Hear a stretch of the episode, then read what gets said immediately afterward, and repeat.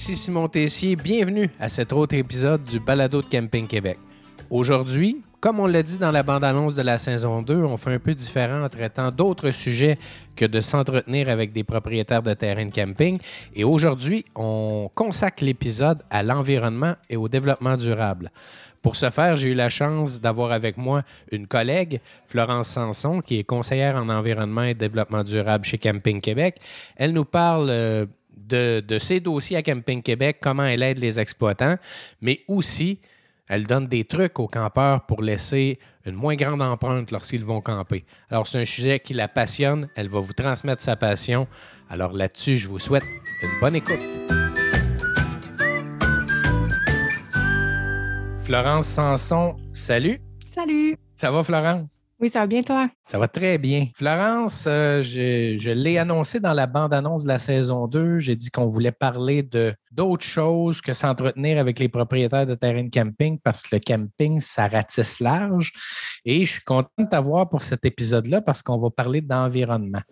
Euh, mais d'abord, j'aimerais ça que les gens, euh, bon, je, je l'ai dit en intro, tu es une collègue, mais dis-nous un peu ce que tu fais à Camping Québec. C'est quoi ton rôle? Ben, En fait, là, c'est un tout nouveau poste qui a été ouvert en début d'année 2022. Donc, euh, c'est vraiment pour, euh, ben, ça vient d'une demande des exploitants euh, d'avoir un peu plus euh, d'action en environnement là, dans les terrains de camping. Donc, c'est vraiment un poste qui est dédié pour aider les exploitants et aider les campeurs là, à, mettre en place des actions pour l'environnement et le développement durable. Donc, ton poste, c'est conseillère en environnement et développement durable. Euh, c'est assez récent. Tu as une maîtrise en environnement, donc euh, c'est pas rien. Je pense qu'il faut le mentionner. Et tu as, quand même travaillé pour Camping Québec depuis, depuis plus de cinq ans maintenant. Tu as fait la classification et communication et maintenant tu te retrouves à ce poste-là. Oui, tout à fait, c'est ça exactement. Florence, euh, ça, ça va peut-être te paraître niaiseux, là, mais moi, j'aimerais ça que tu me dises, c'est quoi la différence entre environnement puis développement durable? C'est- quoi? Est-ce que c'est pareil? C'est quoi les différences? Ben, En fait, le développement durable, ça va englober l'environnement. Donc, le développement durable, il y a trois piliers. Donc, on a le- l'environnement, donc qui est vraiment toutes les actions pour, euh, pour euh, aider l'environnement. On a aussi le social. Donc, le social, ça va tout être les actions qui sont euh, par rapport à la communauté, par rapport aux autres personnes. Puis on a aussi le volet économique et gouvernance, donc qui sont plus au niveau là, justement de la gestion d'une entreprise et tout. Donc, développement durable, c'est plus global qu'environnement parce que ça l'englobe justement l'environnement.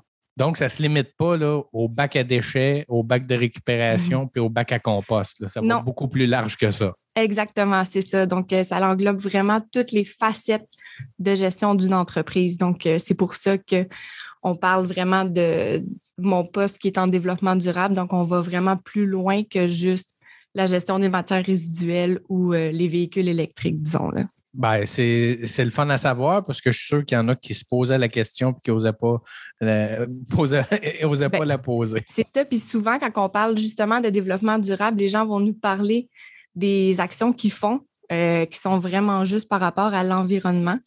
Mais nous, on parle vraiment de des petits gestes qui sont justement une, politique en gestion des matières euh, résiduelles, oui, mais aussi en ressources humaines. Donc, ça englobe aussi tout ce qui est ressources humaines, tout ce qui est euh, des euh, partenariats avec des entreprises locales, puis des choses comme ça. Donc, c'est vraiment plus large que juste des actions environnementales. Donne-moi donc des exemples de ce que les campings font qui passent peut-être un peu sous silence. là. Laissons de côté là, la récupération, les matières résiduelles, Mhm. mais donne-moi quelques exemples que les campings font et peuvent faire pour euh, être, être conscients euh, de la planète où ils vivent puis de prendre des mesures intéressantes pour le développement durable. Mais là, justement, on parle euh, des matières résiduelles. Effectivement, il y a des choses, euh, il y a des belles, euh, des belles initiatives qui sont faites par les terrains de camping. Pensons par exemple à la mise en place d'un composteur. Donc, au lieu de vraiment euh, ramasser les matières compostables ou organiques, les envoyer à la ville qui vont les traiter, mais vraiment avoir un composteur sur place qui va traiter les matières organiques. Puis ils vont pouvoir utiliser ensuite euh, la matière qui est produite pour euh, de l'engrais, pour que ça soit pour un jardin communautaire ou bien pour les plates-bandes, justement, tout simplement.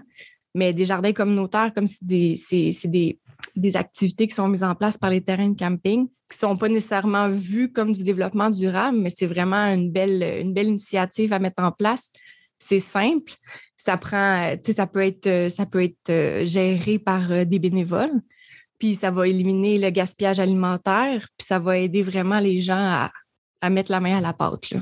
Donc, eh, là, si j'essaie de décortiquer, bon, un camping qui fait, qui fait du compost, par exemple, mais qui a un camion de la ville qui vient chercher les choses, c'est une belle initiative, mais la meilleure initiative, ce serait que le compost reste sur place, qu'on l'utilise dans les plates-bandes, dans des jardins communautaires, etc. Exactement. Puis ça, c'est un peu comme quand on parle d'économie circulaire, c'est quelque chose de nouveau. Les gens n'entendent pas beaucoup parler, mais on entend de plus en plus parler.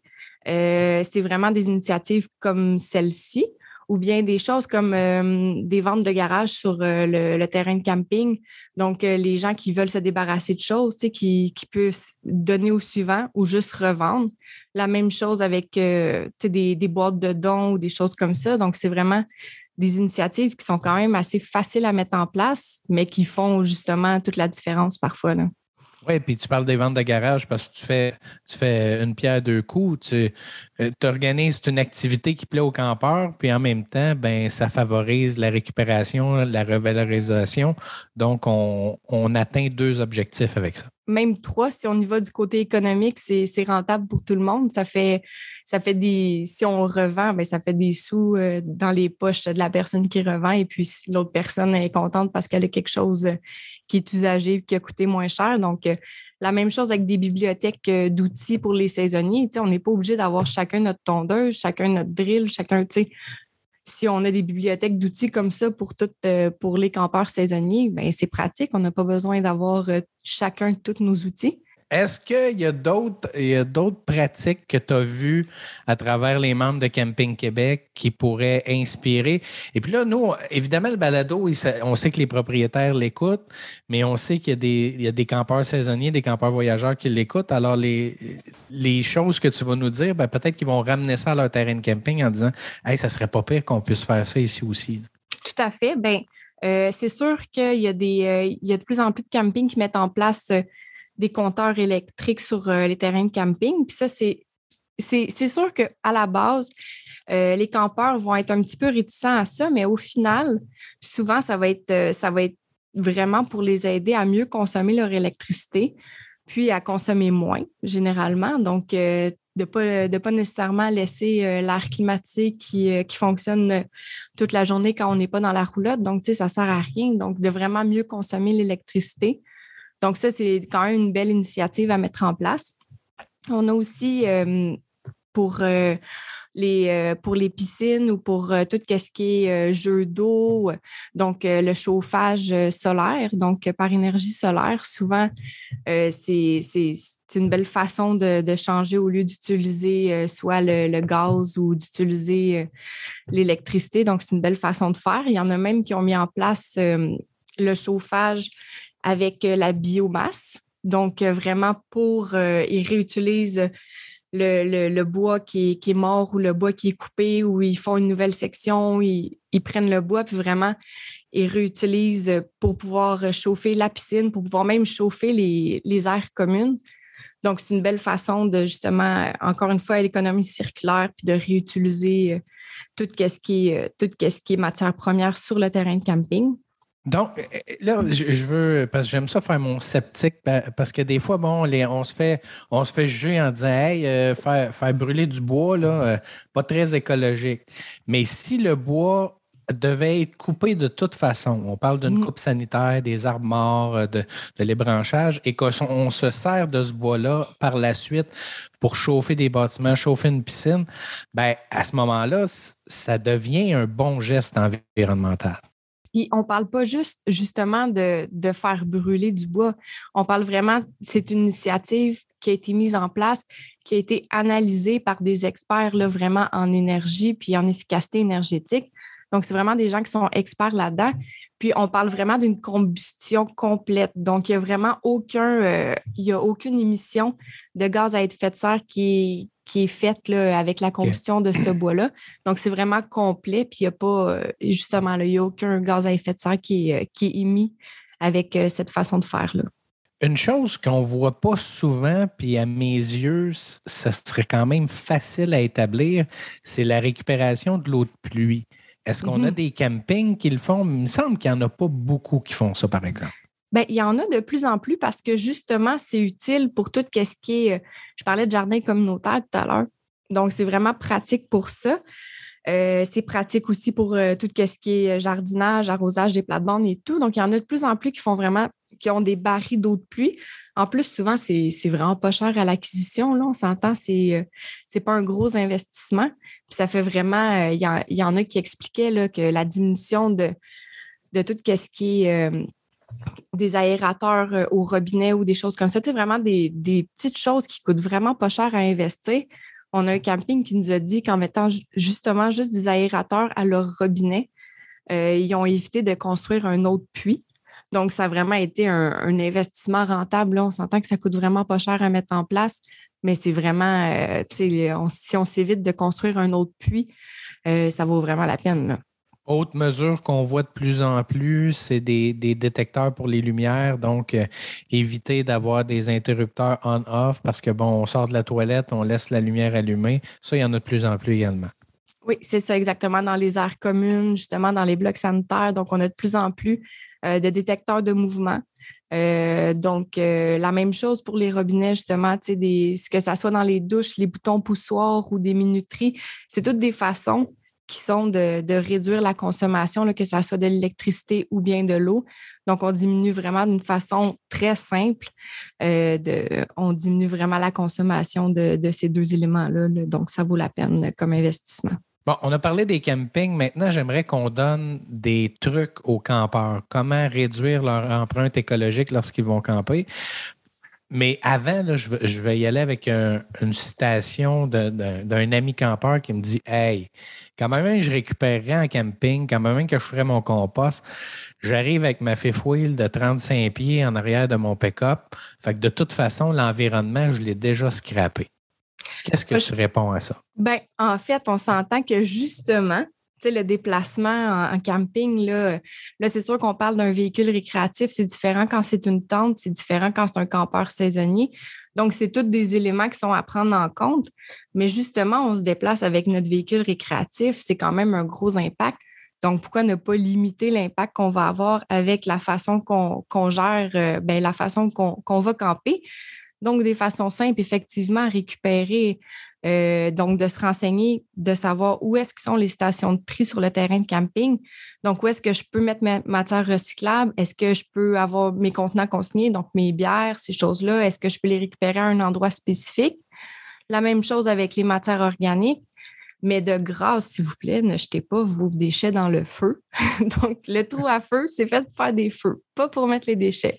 Donc, ça, c'est une problématique qui nous a été souvent soulevée par euh, les propriétaires de terrains de camping. Donc, les déchets sont souvent mis dans les trous à feu.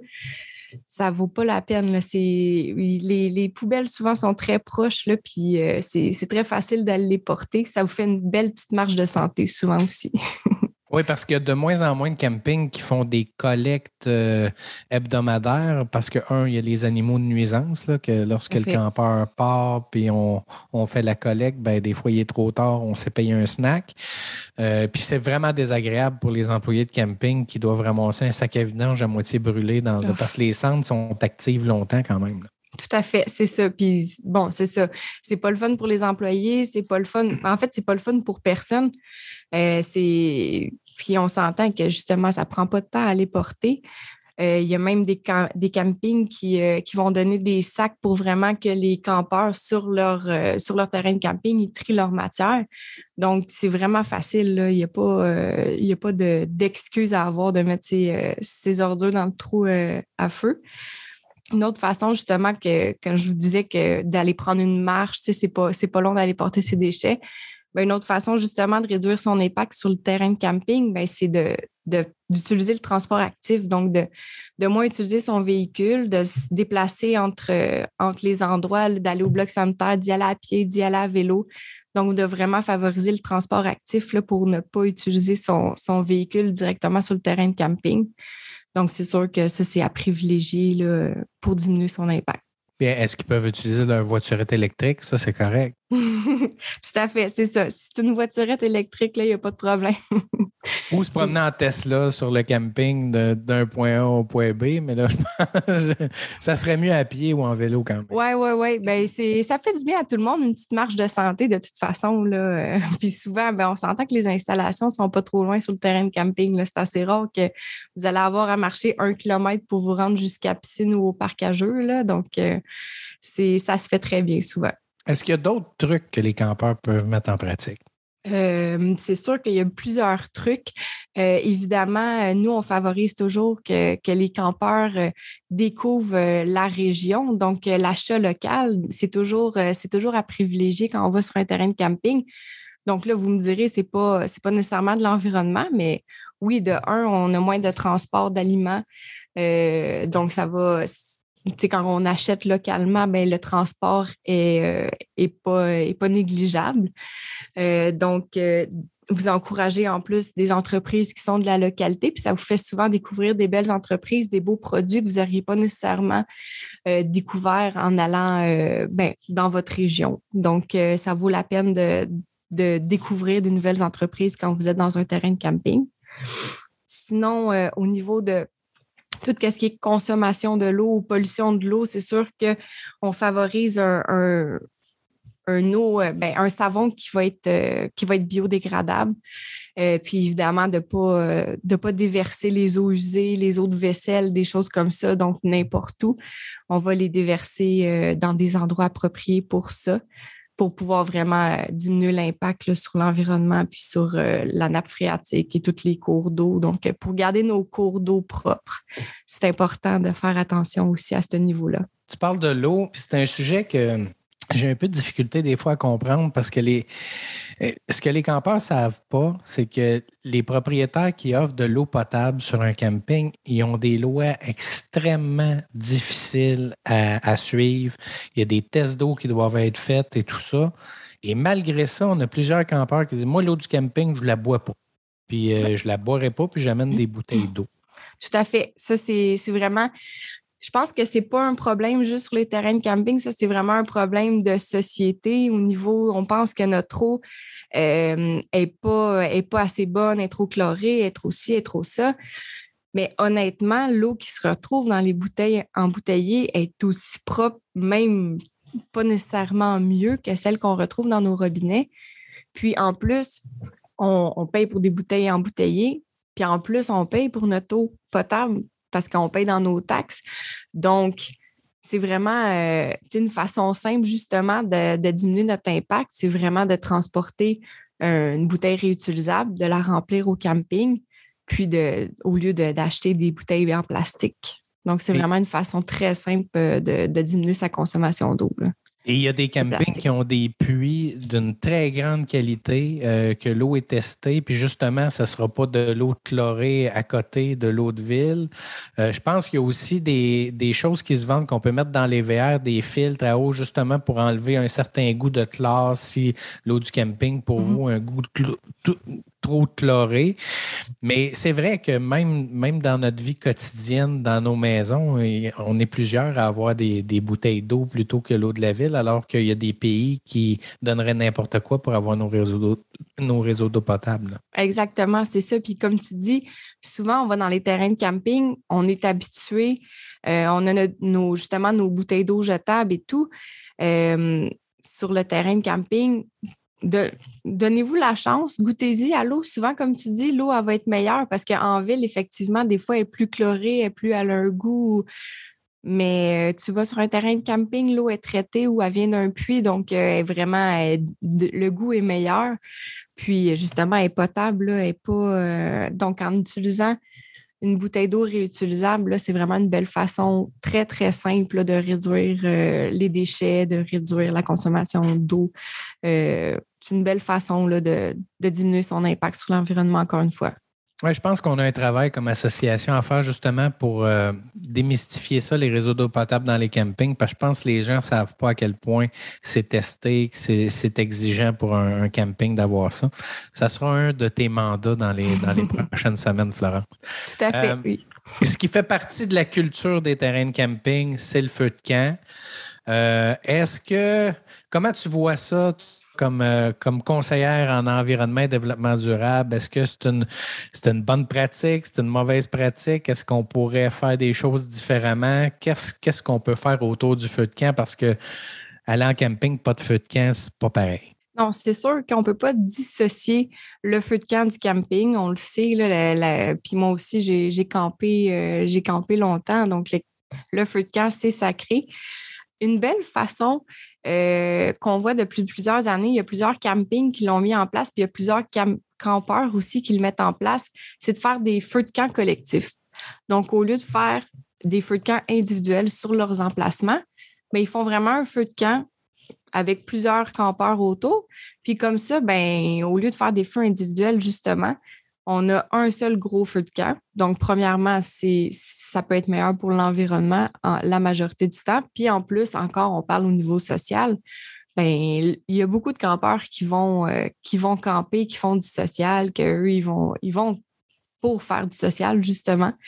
Donc, euh, c'est une belle façon de combiner euh, les bienfaits pour l'environnement puis les bienfaits sociaux sur le terrain de camping faut aussi éviter, euh, éviter d'apporter du bois de l'extérieur. Ça, c'est euh, surtout pour éviter la grille du frein parce que c'est très nuisible euh, pour, pour nos, nos freins au Québec.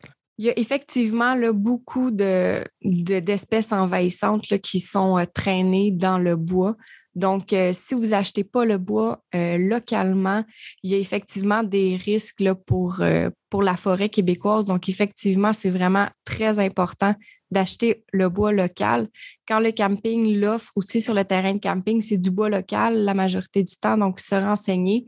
Puis, il, existe aussi des bûches écologiques, donc c'est une autre façon aussi de diminuer son impact sur l'environnement parce que nos forêts québécoises, euh, sont pas, euh, si on ne leur fait pas attention, effectivement, on va les perdre. Donc, c'est très important, ça, d'amener le bois, de prendre le bois local, de ne pas le transporter de la maison. Donc, vraiment de, de s'arranger pour que ça, soit du bois local qu'on brûle.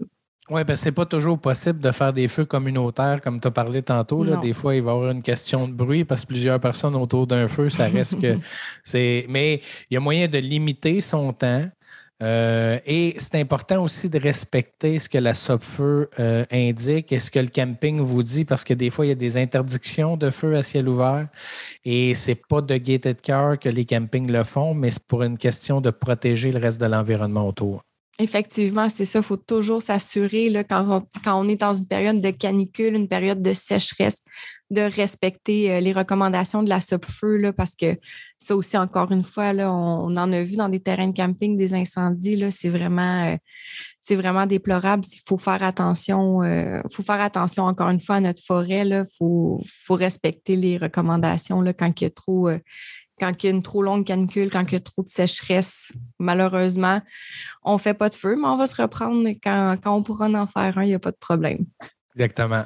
merci Florence. Euh, tu nous as amené plein de conseils. Tu nous as démystifié ce qui se faisait au niveau des terrains de camping. L'environnement, le développement durable, c'est extrêmement large. Mm-hmm. On aurait pu en parler pendant deux heures, mais à la place, je pense qu'on va te réinviter pour parler d'autres sujets peut-être un peu plus précis. Alors, si les auditeurs du balado aimeraient parler de certaines choses en particulier en environnement, développement durable, vous nous laissez vos commentaires sur les plateformes, sur la page Facebook de Camping Québec. Et je vais réinviter Florence à, une autre émission. Puis on va parler des sujets que vous avez demandé. De toute façon, c'est ma collègue, elle n'a pas le choix de dire oui. quand, je vais lui demander, elle va être là. Ça va me faire plaisir qu'on puisse se reparler sur ce sujet-là. Ça me passionne, puis je le sais qu'il y a beaucoup de questionnements à ce sujet-là. Donc, ça va me faire plaisir de répondre aux questions. Ben, merci Florence. Puis euh, on fera peut-être un QA là, euh, bientôt. On va demander aux gens de nous envoyer des questions et on va donner les réponses dans un épisode. Alors, je saisis la balle au bon. Merci encore Florence. Puis ben, bonne saison de camping. Merci beaucoup à toi aussi, Simon.